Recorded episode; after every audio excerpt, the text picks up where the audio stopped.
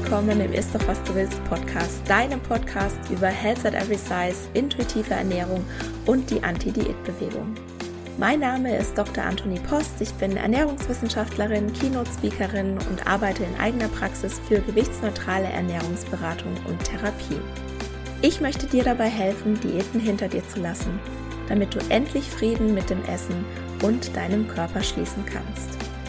In diesem Podcast sage ich dir daher nicht, was, wann oder wie viel du essen darfst. Stattdessen geht es darum, wie du Vertrauen, Respekt und Wertschätzung für den eigenen Körper erschaffst und dadurch eine innere Motivation, dich liebevoll um dich selbst zu kümmern und wirklich gesunde Verhaltensweisen zu wählen. Und bevor wir gleich mit der Episode loslegen, noch der Disclaimer.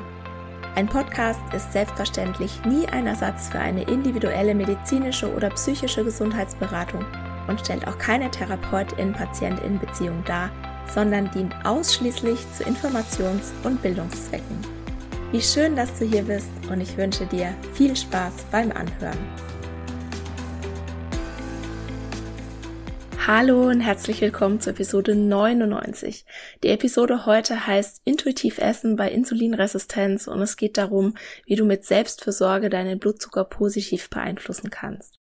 Falls du die Episode von letzter Woche zum Insulin noch nicht gehört hast, dann ist es jetzt vielleicht ein guter Zeitpunkt, um das noch schnell nachzuholen. Du kannst aber die Episode heute auch anhören, ohne zu wissen, wie Insulin wirkt, weil es sehr konkret und praktisch werden wird. Warum?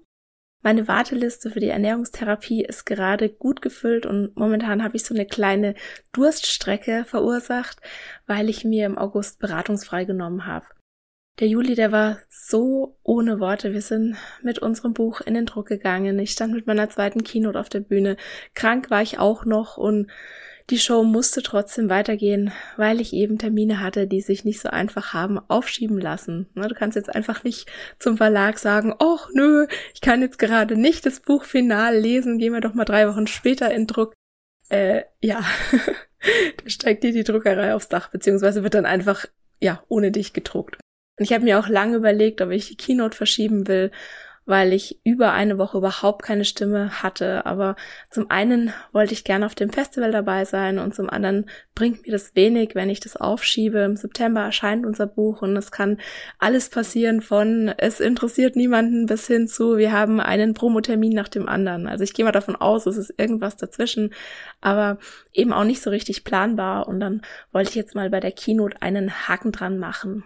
Ich sag nächste Woche im Podcast in der hundertsten Episode, ich kann es kaum glauben, wirklich 100 Episoden sind es nächste Woche, auch noch ein bisschen was zu meiner Keynote. Heute aber geht es, wie gesagt, darum, ob und wie du deine Insulinresistenz oder sogar einen Diabetes Typ 2 gewichtsinklusiv managen kannst.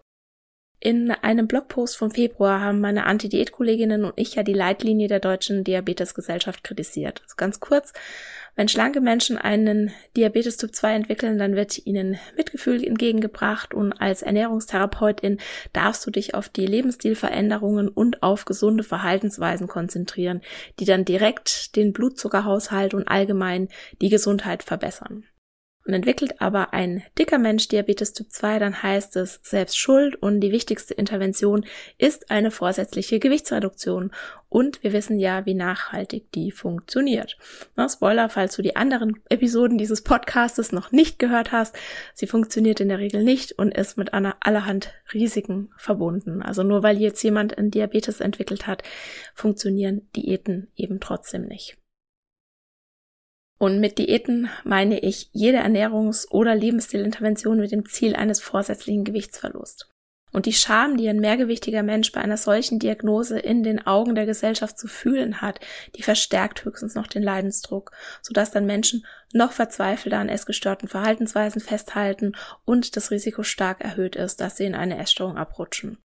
Und es ist nicht einfach so dahergesagt, schätzungsweise 40 Prozent der Typ-2-DiabetikerInnen greifen zu essgestörten Verhaltensweisen und etwa ein Drittel der insulinpflichtigen DiabetikerInnen in einer anderen Studie schränken ihr Insulin ein, um eine Gewichtsabnahme zu begünstigen. Und beides ist verdammt gefährlich und kann schwerwiegende gesundheitliche Konsequenzen haben und ja, ein Hoch auf die Diätkultur.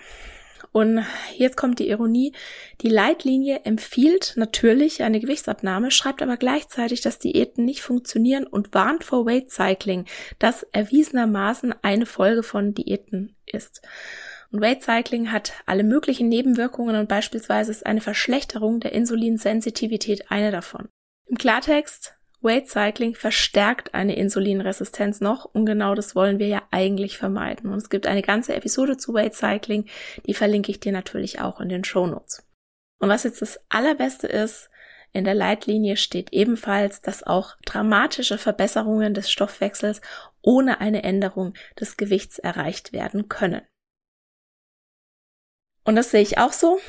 Und von mir bekommst du deshalb heute fünf Anregungen, wie du deinen Glukosestoffwechsel gewichtsinklusiv im Sinne von Health at Every Size verbessern kannst. Und noch eins vorweg. Wenn du dich mit deinem Diabetes in Anführungszeichen perfekt ernährst, dann garantiert dir das noch lange nicht, dass dein Blutzucker ebenfalls in Anführungszeichen perfekt ist. Wenn du jeden Tag dasselbe tust, dann wirst du trotzdem unterschiedliche Ergebnisse bekommen, weil es sehr viele, viele, viele, viele Faktoren gibt, die deinen Blutzucker beeinflussen können, die weit über deine Ernährung hinausgehen und die du vielleicht jetzt auch nicht unbedingt in der Hand hast. Es ist nicht deine Schuld, wenn dein Blutzucker nicht da ist, wo du ihn gerne haben willst. Und nein, es ist auch nicht deine Schuld, wenn du gerade einen Essanfall hattest und dein Blutzucker deswegen Achterbahn fährt oder du völlig überfordert bist, weil du jetzt nicht mehr weißt, wie du dein Insulin dosieren musst. Sich dann die Schuld zu geben, das führt zu nichts. Es ist so viel sinnvoller darauf zu schauen, wie du denn überhaupt in die Situation gekommen bist. Und dank dieser ne, Essen ist deine Medizin-Rhetorik und auch hier gibt es eine Podcast-Episode, und zwar warum Essen keine Medizin ist. Glauben wir, dass Ernährung die wichtigste Stellschraube bei einem Diabetes ist. Und ja, mit Ernährung kannst du dein Wohlbefinden und deinen Blutzucker positiv beeinflussen. Aber wenn die Rahmenbedingungen nicht stimmen, dann kannst du, wie gesagt, perfekt essen und dein Blutzucker macht trotzdem, was er will. Wir fangen also jetzt nicht mit der Ernährung an, sondern wir gehen erstmal auf die Lebensstilfaktoren ein, die du beeinflussen kannst. Und das Motto, das ich fahre, wenn ich KlientInnen beim Diabetesmanagement unterstütze, ist folgendes. Dazu nehmen statt weglassen, genießen statt verzichten. Und das gilt für alle fünf Punkte, die jetzt kommen. Der erste Punkt ist Stress reduzieren und damit umgehen lernen.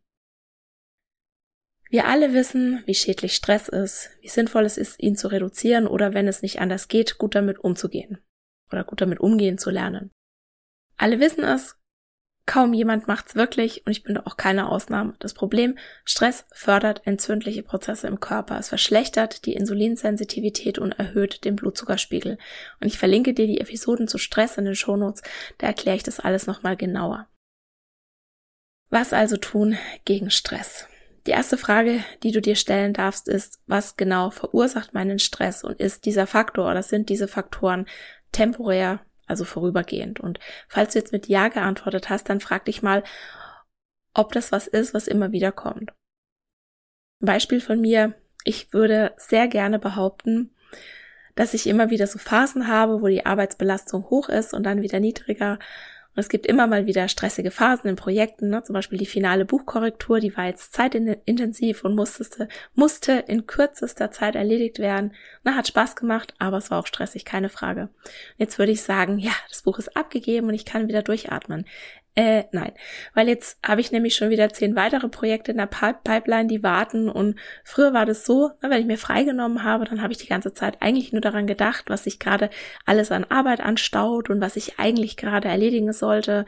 Und das ist dann leider keine Entspannung. Also du kannst nicht runterfahren, wenn das so ist. Und das Problem ist, dass wir diese Art von Stress total normalisiert haben. Wir glauben, das ist normal, ständig unter Druck zu sein, ständig Deadlines im Nacken zu haben, ständig eine To-Do-Liste zu haben, die von hier bis zum Mond und wieder zurückreicht. Und weil es uns dadurch so schwer fällt abzuschalten, versuchen wir irgendwie anders runterzukommen. Wir suchen uns Bewältigungsstrategien und jetzt darfst du dich als nächstes fragen, tun dir diese Bewältigungsstrategien, die, die du vielleicht wählst, gut? Ne, kurzfristig sicher, aber tun sie das langfristig auch. Und ich weiß, wie schwierig das ist, Stress zu reduzieren. Ich bin eh so eine totale Stressnudel. Ne? Und Stress zu reduzieren, gerade wenn du Glaubenssätze hast, wie ich muss Leistung bringen oder ich muss mich um alle kümmern oder ich muss es allen recht machen. Ja, es ist halt nicht so einfach. Und ja, es wird immer Zeiträume geben, in denen sich diese Stressoren nicht einfach so abschallen lassen. Ne? Wir sind gerade seit zweieinhalb Jahren in einer Pandemie und ja, kein Mensch weiß, ob es jetzt vorbei ist oder ob es halt im Herbst wieder losgeht. Ne? Was kannst du tun? Ich würde dir empfehlen, nicht mit Willenskraft draufzugehen, um Stress abzuschaffen, sondern lieber mal die Glaubenssätze dahinter anschauen und dich fragen, was treibt mich denn eigentlich dazu, mir so viel aufzuladen? Kann ich mir von jemandem helfen lassen? Wo kann ich mir Unterstützung holen? Da muss immer alles perfekt sein, muss immer perfekt geputzt und die Wäsche gemacht und was weiß ich, was alles, was du für Aufgaben hast, muss es wirklich immer alles perfekt sein? Oder darfst du da auch mal mitfühlend mit dir selbst sein und ja, auch mal verständnisvoll mit dir selbst. Du darfst Nein sagen, du darfst Grenzen setzen, du darfst Prioritäten setzen, du darfst dir deine Zeit so einteilen, wie es für dich am besten ist. Du bist der wichtigste Mensch in deinem Leben und du musst auf deine Energiereserven aufpassen, weil du dich sonst nicht um andere kümmern kannst.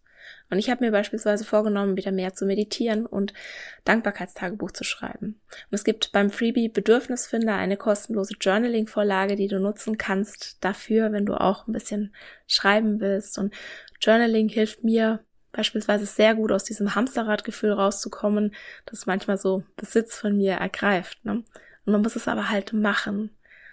Also mein, mein Problem ist eher immer, das dann zu machen, mir die Zeit auch wirklich dafür zu nehmen, weil ich ja weiß, dass wenn ich mir die Zeit nehme, ich die wahrscheinlich an einem anderen Ende einspare, weil ich einfach so viel mehr in mir ruhe und dann auch viel mehr gebacken krieg. Aber ja, es ist halt so eine Sache mit den Glaubenssätzen, ne? Und andere Entspannungstechniken sind bewusstes Atmen, Yoga, Gedankenreisen. Also mach das, was dich anspricht, was dir Spaß macht. Und wie schon gesagt, sei mitfühlend mit dir selbst, wenn es eben mal nicht so funktioniert, wie du es dir wünschst. Na, anzuerkennen, dass du Stress hast, dass etwas Stress auslöst, das ist wirklich der erste Schritt. Der zweite wichtige Punkt, der oft unterschätzt wird, ist Schlaf. Zu wenig und schlechter Schlaf kann wie Stress auch Entzündungen im Körper fördern, die Insulinresistenz verschlimmern, den Cortisolspiegel erhöhen und auch die Hunger- und Sättigungshormone aus dem Gleichgewicht bringen. Aber was ist überhaupt guter Schlaf? Drei Dinge. Die meisten Menschen, die brauchen so etwas zwischen sieben bis neun Stunden Schlaf, der möglichst ungestört sein sollte und beim Aufwachen und am nächsten Tag sollte man sich ausgeruht fühlen.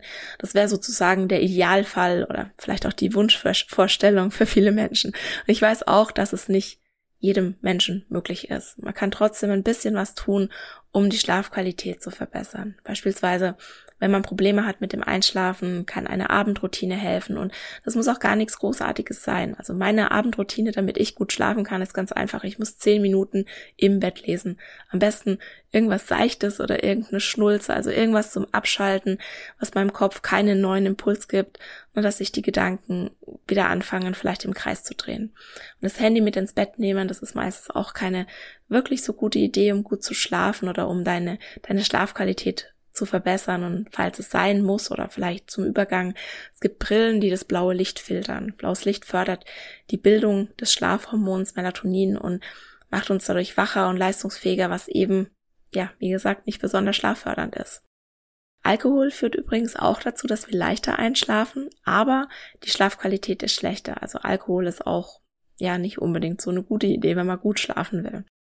Die Temperatur, Lärm, Helligkeit, alles kann eine Rolle spielen. Viele Menschen schlafen besser, wenn es nachts etwas kühler ist und wenn alles gut abgedunkelt ist. Und manche brauchen vielleicht auch Ohrenstöpsel, besonders wenn die Partnerin nachts unruhig ist oder schnarcht. Und hör doch da nochmal gerne in Episode 95 rein, da hatte ich Tanja Peters zu Gast und wir sprechen auch über getrennte Schlafzimmer als Selbstfürsorge.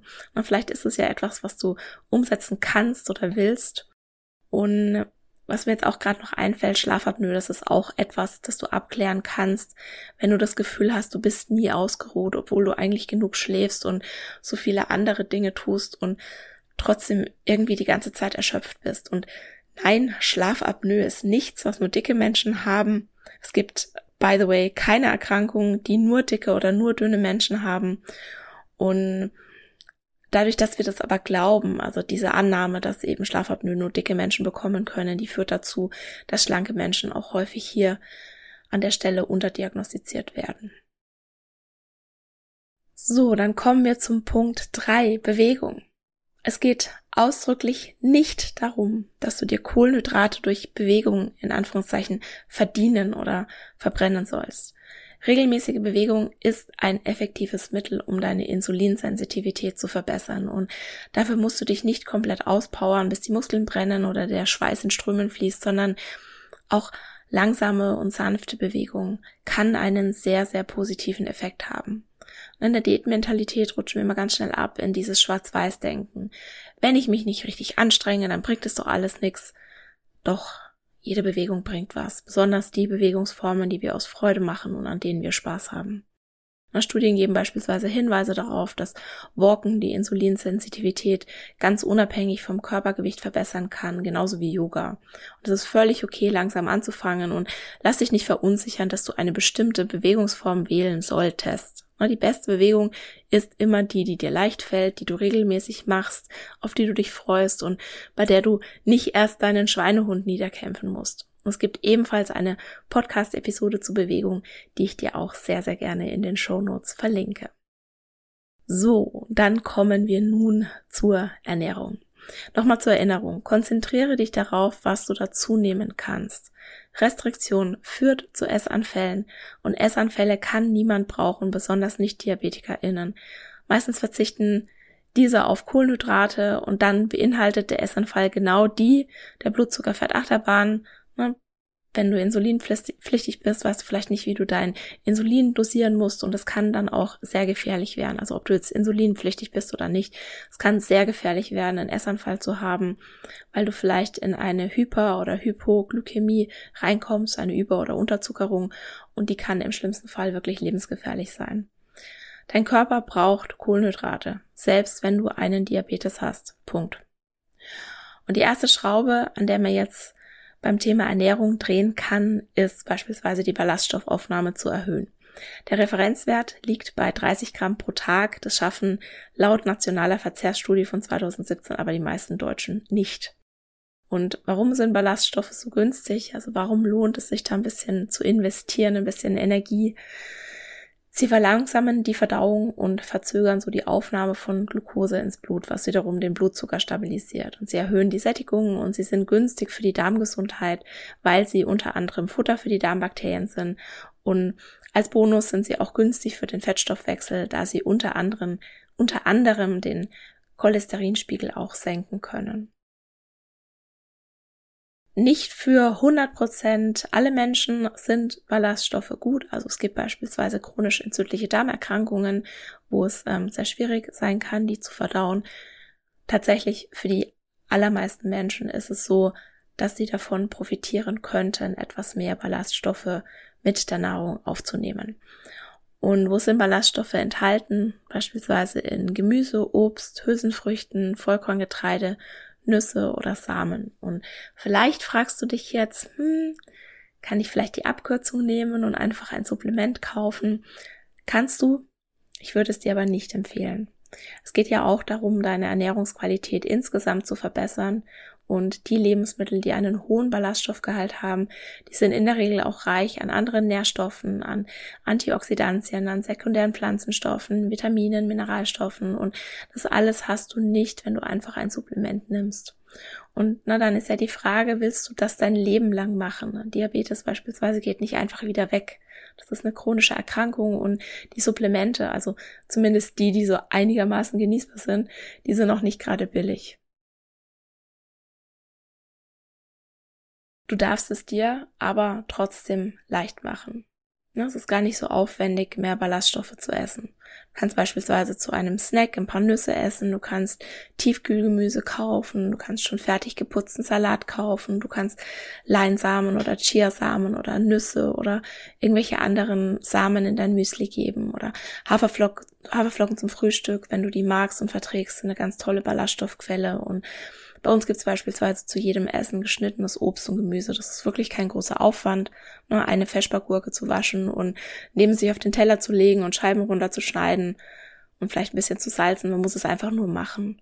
Und es gibt beispielsweise auch Snackkarotten zu kaufen, die sind schon fertig geschält.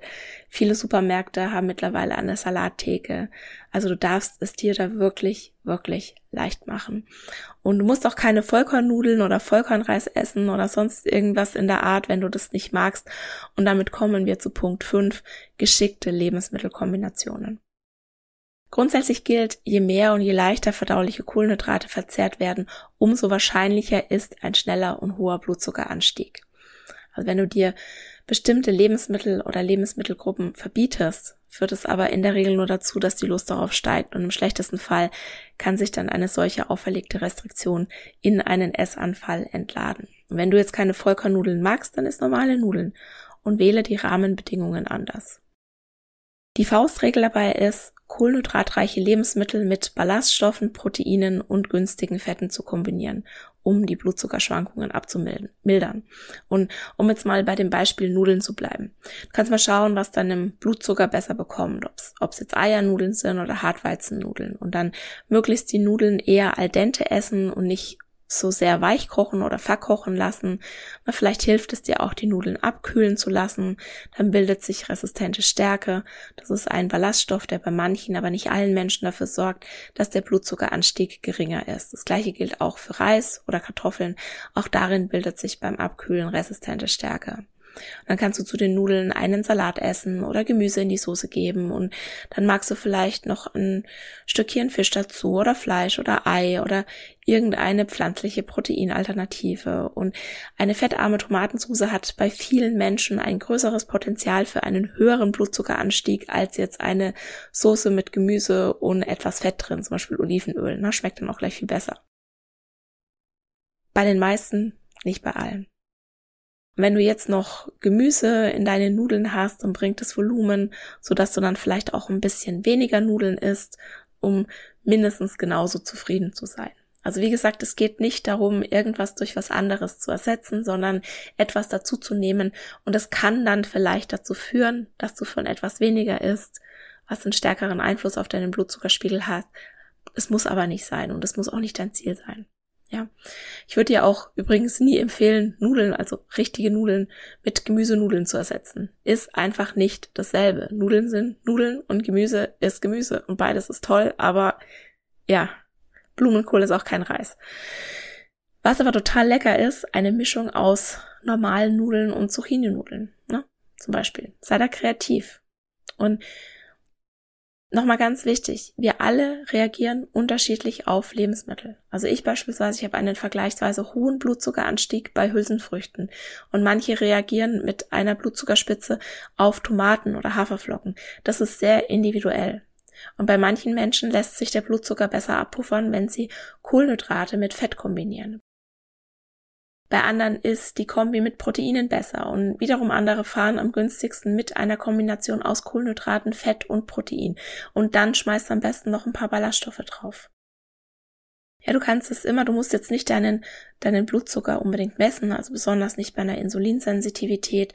Du merkst es, ne, ob du schnell wieder Hunger hast, ob du ein bis zwei Stunden nach dem Essen in wie so einen Konzentrationsloch fällst. Alles sind Anzeichen, dass du einen eher hohen Blutzuckeranstieg hattest und der jetzt eben wieder in den Keller gesackt ist. Also du kannst es wirklich ausprobieren. Geh neugierig an die Sache ran. Sei mitfühlend mit dir selbst. Wenn mal ein Experiment nicht so läuft, wenn mal eine Lebensmittelkombination den Blutzucker hochschießen lässt. Jede Mahlzeit ist eine Gelegenheit, etwas über dich und deinen Körper zu erfahren. Und es gibt keine guten und schlechten Lebensmittel und es gibt keine guten und schlechten Kohlenhydrate. Also du sollst alles essen dürfen können. Und wie gesagt, man kann an den Rahmenbedingungen drehen, sodass Sachen besser verträglich sind, sodass Sachen einen weniger hohen Blutzuckeranstieg auslösen. Und das ist in meinen Augen das sehr viel sinnvollere, sich darauf zu konzentrieren, anstatt einfach irgendwelche Verbote auszusprechen.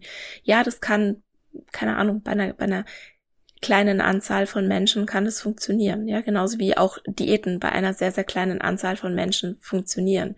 Und für die kann es dann vielleicht auch machbar sein, ihr Leben lang keine Kohlenhydrate mehr zu essen. Aber die allermeisten Menschen werden daran scheitern. Und ich finde halt, wir müssen mit dem arbeiten, was ist und nicht irgendeiner Wunschvorstellung nachhängen. Bei den allermeisten Menschen führt eine Restriktion zu Essanfällen.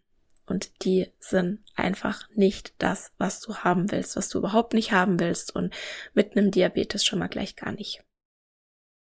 So, ich hoffe, du konntest heute viel mitnehmen, viele praktische Anregungen, wie du deine Insulinresistenz oder deinen Diabetes Typ 2 managen kannst, ohne dass die Waage dabei eine Rolle spielt. Und was das Schöne eigentlich ist, es gilt letztendlich für alles, ja, also auch wenn du einen hohen Blutdruck hast oder wenn du ähm, eine Fettstoffwechselstörung hast. Also es gibt dann noch so ein paar, paar Dinge, die man dann auch noch beachten kann. Aber das, was ich jetzt heute gesagt habe, das gilt im Prinzip für alles. Ja? Also auch wenn du jetzt völlig gesund bist, wenn du das von heute umsetzt, wirst du dein Wohlbefinden steigern können, wirst du deine Gesundheit etwas verbessern können.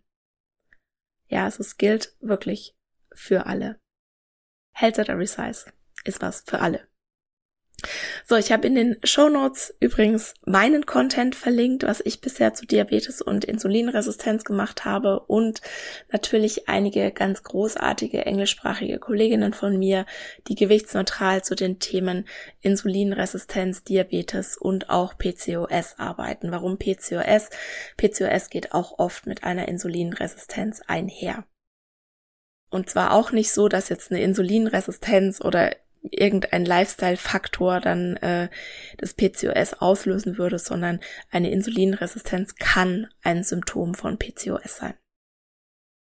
Ja, und weil ich so überzeugt bin von diesem gewichtsneutralen Ansatz eines gewichtsneutralen Diabetesmanagements, habe ich schon einige Dinge geplant, wie ich auch zum Beispiel meiner Warteliste Herrin werden kann und zum anderen noch mehr Leute erreiche. Und zu meinen Plänen mehr in, die, in der nächsten Woche in der Episode 100, das ist doch was du willst Podcast, in der will ich einen kleinen Rückblick der letzten zwei Jahre geben, aber natürlich auch verraten, welche Projekte in Zukunft geplant sind, wie es mit dem Podcast weitergeht. Also keine Sorge, es geht weiter, nur ein bisschen anders als bisher und natürlich auch, wie ich mich weiterentwickelt habe und was ich jetzt vielleicht anders machen würde. Und ne, wenn ich dann die Podcast-Episode drei Jahre ist doch, was du willst, Podcast mache, dann werde ich wahrscheinlich wieder was anderes machen, als ich vielleicht heute gemacht habe. Oder und ich finde es auch völlig okay, weil man entwickelt sich weiter und ich wachse auch mit diesem Podcast und dieser Podcast wächst mit mir und ja, ich bin ein bisschen überwältigt. Das ist einfach so krass, dass es nächste Woche die hundertste Episode gibt. Aber ja, wir sprechen dann nächste Woche darüber. Ich mache für heute Schluss. Ich bedanke mich bei dir, dass du mir heute deine Zeit geschenkt hast und ich freue mich, wenn du nächste Woche zur 100. Episode auch wieder dabei bist. Und das war's für heute. Ich danke dir von Herzen fürs Zuhören und hoffe, dass dir die Episode gefallen hat und dass du ganz viel für dich mitnehmen konntest. Um wirklich Frieden mit dem Essen und deinem Körper zu schließen, ist es wichtig, dass du deine Bedürfnisse kennst. Eine Diät scheint auf den ersten Blick eine gute Möglichkeit zu sein, das eigene Bedürfnis nach Sicherheit und Kontrolle zu befriedigen. Ganz nach dem Motto, indem ich mein Essverhalten kontrolliere, habe ich auch mich selbst und mein Leben im Griff. Das ist aber ein Trugschluss. Tatsächlich gefährden Diäten und ganz allgemein Essensregeln die Erfüllung deiner Bedürfnisse. Warum das so ist und was du stattdessen tun kannst, das erfährst du im neuen Freebie Bedürfnisfinder, das du dir ab sofort kostenlos auf meiner Homepage www.antonipost.de herunterladen kannst. Im Bedürfnisfinder ist ein Bedürfnistest enthalten sowie praktische Übungen, eine Anleitung zum Journaling und natürlich eine Journaling-Vorlage, die dich unter anderem dabei unterstützen werden, dich wieder mehr mit deinem Körper zu verbinden und immun gegen Diätversprechungen zu werden. In diesem Sinne, isst doch was du willst und alles Liebe, deine Antonie.